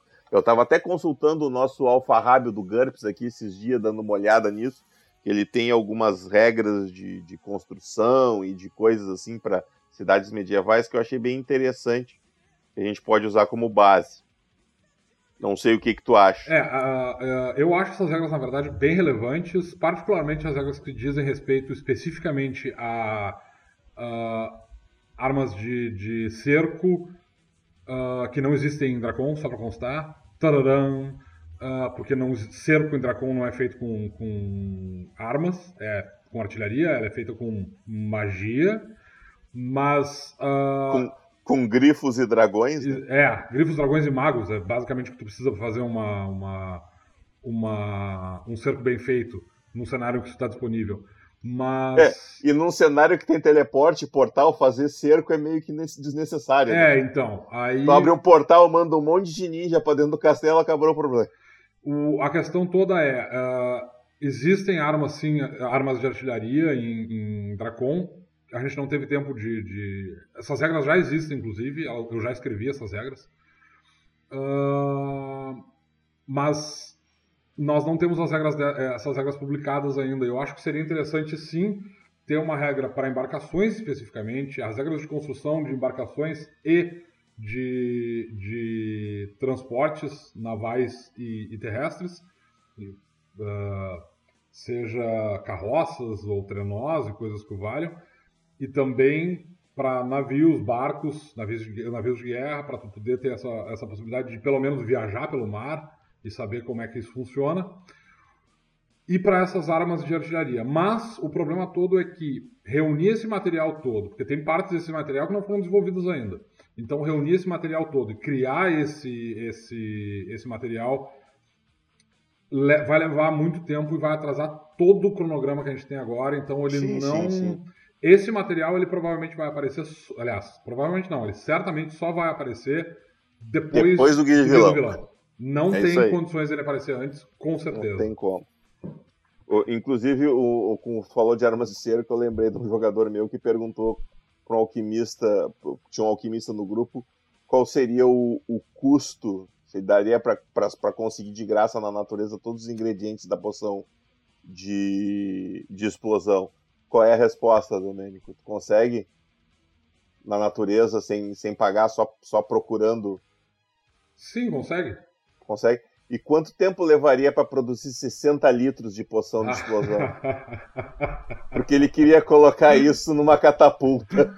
não, peraí, aí a minha matemática não vai tão longe. Eu disse para ele uns seis meses como eles tinham uma certa pressa de explodir o castelo, ele desistiu da ideia. É, Mas, entre né? recolher o material todo, preparar as poções de explosão nessa quantidade, eu acho que seis meses seria um tempo mais Até ou curto, menos. Né? É, mais ou menos algo assim, se ele tivesse bastante mão de obra para fazer esse trabalho todo. Mas ia ser um estrago, né? É, putz, se ia. É quase uma mini bomba nuclear. É um bocado de dano, mas. Hum, Ia ser engraçado se alguém do castelo visse eles carregando a catapulta e disparasse uma flecha. Isso ia ser mais engraçado, inclusive. Mas, uh, enfim, a, a, a, próxima pergunta e última pergunta dessa sessão. E me faz uma pergunta que tem a resposta, tá? Porque eu tive que dar a mesma resposta para as duas primeiras perguntas e não gostei de dizer, olha, não temos regras para isso ainda. Uh, não tá divertido. Talvez então eu deva ir para outra pergunta. o nosso, o nosso apoiador, João Henrique, que está nos ouvindo agora, ele perguntou: a região norte de Cassiopeia, Dagotar, Eishelm, Londeren, Schottenheim tem alguma chance de vermos mapas detalhados dessa região? Sim, tem. Próximo. Uh... Sacanagem. Né? Não só tem, como se fosse pelo Luciano, a gente já teria esses mapas. Mas. Na, na verdade, na verdade, um... os mapas já existem, tá, gente? Só, é. O Domênico só não deixou publicar. A culpa é dele. É, o pro... Xinguem Exatamente. ele no Twitter. A droga, ele não Agora, tem Twitter. Eu vou ter que fazer um meia-culpa aqui, porque na verdade, na verdade, a questão toda é. Eu sou, tô sendo chato com esses mapas porque eu quero umas coisas muito específicas neles, então eu tô atrasando esses mapas saírem. Assim, tá? eu, vou, eu vou então fazer um, uma sugestão aqui, fica no ar a sugestão, tá? Eu tenho o, o aliás, eu fiz o mapa de Londres, o Domênico fez algumas observações a respeito do mapa que eu concordei com elas, eu vou reajustar isso. Eu quero escrever Londeren, eu tenho, eu gosto, eu gosto bastante de elfos, eu gosto de escrever sobre eles eu tenho algumas ideias que eu quero usar. E eu que sou gay. Uh, e, sim, tu é o gay. é, é, o que está escrito na tua carteira de identidade. Eu não é, tenho nada, na, não vem comigo. Uh, inclusive, justamente essa é uma das questões que eu quero colocar, mostrar que elfos não precisam ser frescos. Uh, mas assim, uh, eu gosto do, da, eu tive umas ideias, basicamente, quando eu estava fazendo algumas campanhas e tal. O, tu, inclusive, conhece um dos NPCs que eu usei, a gente tá, fala dele na Academia Arcana na Academia Argente, Academia Arcana em, em, Tormenta. Eu ainda estou sob o efeito da Tormenta também. mas enfim, eu vou me comprometer aqui, independente do Guia do Vilão, a gente está trabalhando isso, mais para frente vai sair. Mas o mapa, eu não tenho problemas em lançar o mapa antes, porque eu já meio que defini algumas coisas das principais cidades que eu quero que tenha. Depois, se eu for criar novas cidades, eu simplesmente lanço uma nova versão do mapa. Isso não é um problema. Mas o que vai, o que eu já coloquei no mapa vai estar no mapa. Então, se alguém quiser ter ali o mapa com os nomezinhos, sem muitos detalhes, sem saber o que, que aqueles nomes significam, eu posso pôr lá. Não vai ser problema nenhum. Eu posso upar isso na cidade. O que eu ia sugerir para Domênico é dele fazer algo similar com os anões pegar as ideias que tu já tem, dar uma trabalhadinha só para te ter os nomes da cidade e aonde elas vão ficar, de algumas, não precisa ser todas.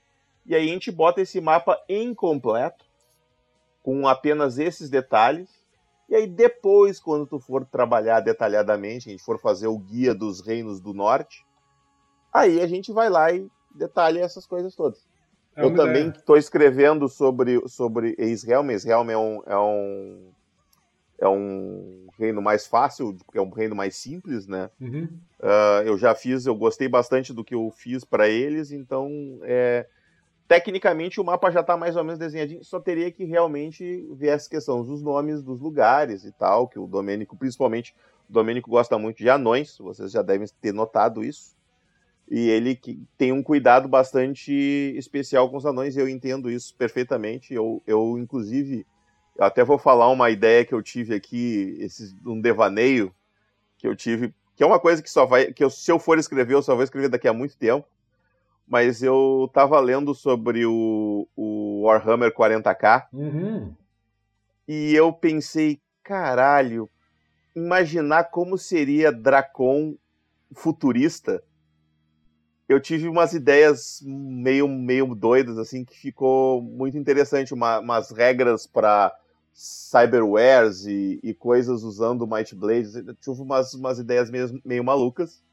E uma das coisas que eu pensei é que nesse futuro distante, a raça mais poderosa seriam os anões. Porque eles controlariam o metal e provavelmente eles teriam inventado a metalurgia e todas as coisas avançadas que derivam disso. Teriam inventado? Peraí, mas eles já inventaram. É, não, teria. Eu digo a, a, a, parte da mecânica e eletrônica ah, okay. que derivou disso, entende? Uh, então, eu acho que os anões seriam a raça que iriam inventar a eletricidade e coisas do gênero, né? E eles provavelmente. E aí eu pensei assim, que ia ter tido uh, no passado desse cenário que seria o futuro do cenário atual, teria tido a guerra contra os deuses, onde os deuses foram mortos pelos magos. Uh, e, e, e, nesse, e nesse, nesse inteirinho, os sacerdotes teriam sido extintos, a classe sacerdote não existiria mais. As classes místicas, de um modo geral, né, não existiriam mais. Uh, e aí teria sobrado os magos, e aí teria tido a Guerra Arcana, onde os anões teriam destruído os magos. Nossa. Com a sua tecnologia. E aí esse seria o, os magos ainda existiriam, os feiticeiros, as, as, as classes arcanas ainda existiriam, mas seriam raras, e eles seriam proscritos e perseguidos. Porque o poder está na tecnologia. Então, uma coisa meio mago ascensão, assim, sabe? Só que no caso os magos perderam. Então eles estão se escondendo, eles têm que se manter em, em segredo a, a, coisa oculta. Eu tava meio que pensando naquela série, naquele filme do, do da Netflix também, o, o Bright, que, que é um cenário moderno com magia, eu, eu, uma coisa meio Shadowrun também. Eu meti umas viagens nesse sentido e eu achei legal a ideia, mas enfim, eu acho, só quis comentar aqui. Eu, eu, eu, acho isso tudo bastante convulso e tal, e eu definitivamente não vou dar um second thought para isso, porque senão eu vou parar de fazer o que eu tô fazendo agora e vou pensar... Exatamente, né? né? Não dá. Eu também parei com a ideia, mas eu só deixei isso aqui no ar porque eu, eu realmente queria deixar registrado. Uh, com, vou, com relação especificamente aos reinos do norte, tá? Uh, Londeren, Dagotar, Eishalm e Jotunheim. Uh, esses reinos eles vão ter um, um, um guia especificamente para eles. Provavelmente vai ser um guia que vai ter todos esses quatro reinos juntos. Num, num é, a gente, a gente, comentou, a gente comentou no, no, no, episódio 8 sobre os guias. A ideia é que depois do guia de Tebrim, a gente vai fazer o guia de Arcânia. Aí nós temos os, o guia dos reinos do norte, que provavelmente vai ser o primeiro que vai sair, que vai ter Londeren, Dagotar e Londeren, Dagotar e Eishelm e Jotunheim. Aí os reinos do sul, que vai ser Parband, Brine, basicamente. O guia das terras hostis, que vai falar das terras venenosas e das terras secas. E do grande E aí depois um isso, é, e o, e o Pântano do Leste. E aí o, o guia de Ophidian e o guia de Gaia. É, tem o guia de Arcânia que vai sair antes disso tudo, na verdade, né? É, sim, sim, eu falei. Ah, depois tá. do guia de Tebrim, o guia de Arcânia. Que é o guia de Arcânia é o guia irmão de Tebrim, é, né? Ele, ele... O, o, o, irmão feio e malvado. O irmão feio, malvado e escravocrata. É, isso aí. Uh, mas então, esse, esses, esse guia vai existir, esses reinos vão ser descritos em breve depois do Guia do Vilão. o Guia do Vilão, na, na, verdade, nesse momento é o nosso ponto de. de uh, é o nosso obje grande objetivo é o Guia do Vilão, para depois a gente se organizar para ver o que vai acontecer depois dele. O que a gente uh, acredita que vai sair antes dele é o Guia de Aventuras, que deve sair antes do Guia do Vilão. E talvez, muito provavelmente, o Guia be das Bestas e o Guia dos Dragões. Esses guias talvez saiam antes do Guia do Vilão, ou concomitante com o Guia do Vilão, mas o Guia do Vilão é o nosso grande objetivo, assim, tal, agora, nesse momento. Depois dele a gente vai organizar como é que vai ser o cronograma, mas por enquanto o cronograma pós-Guia do Vilão está meio perdido ainda. Então a gente não pode dar muita certeza do que, que vem, em que ordem e principalmente quanto tempo vai levar, porque como vocês sabem, a gente trabalha esse, esse, o trabalho que a gente faz no Might Blade é basicamente de coração, então a, a gente está gastando o pouco tempo que a gente tem livre para se dedicar aos, a, a, ao Might Blade, por isso que as coisas demoram tanto para chegar. Uh, mas a gente tem a pretensão de fazer esse guia dos reinos do norte, a gente tem a, pretensão de fazer os guias de todos os reinos de, de, de Cassiopeia e depois expandir além. Vai acontecer, talvez lá para 2025, 2026, mas vai acontecer. E, mas a gente vai tentar agilizar então essa questão do mapa para as pessoas pelo menos terem uma ideia de nomes de lugares, capitais, pelo menos, que seja, do, do, do, dos reinos. A gente vai ver se dá uma acelerada nisso, então. Muito bem, tá aí a promessa do domínio, cobrem dele. uh, que sacanagem, joguei no teu, hein? É, o capitão sempre se fode. Fiz, fiz aquele dodge assim e joguei Beleza. ti. Uh, então, ficamos por aqui. E não se esqueçam, eu, o Domênico, o Thiago somos os portadores da Might Blade, mas a gente carrega ela para você.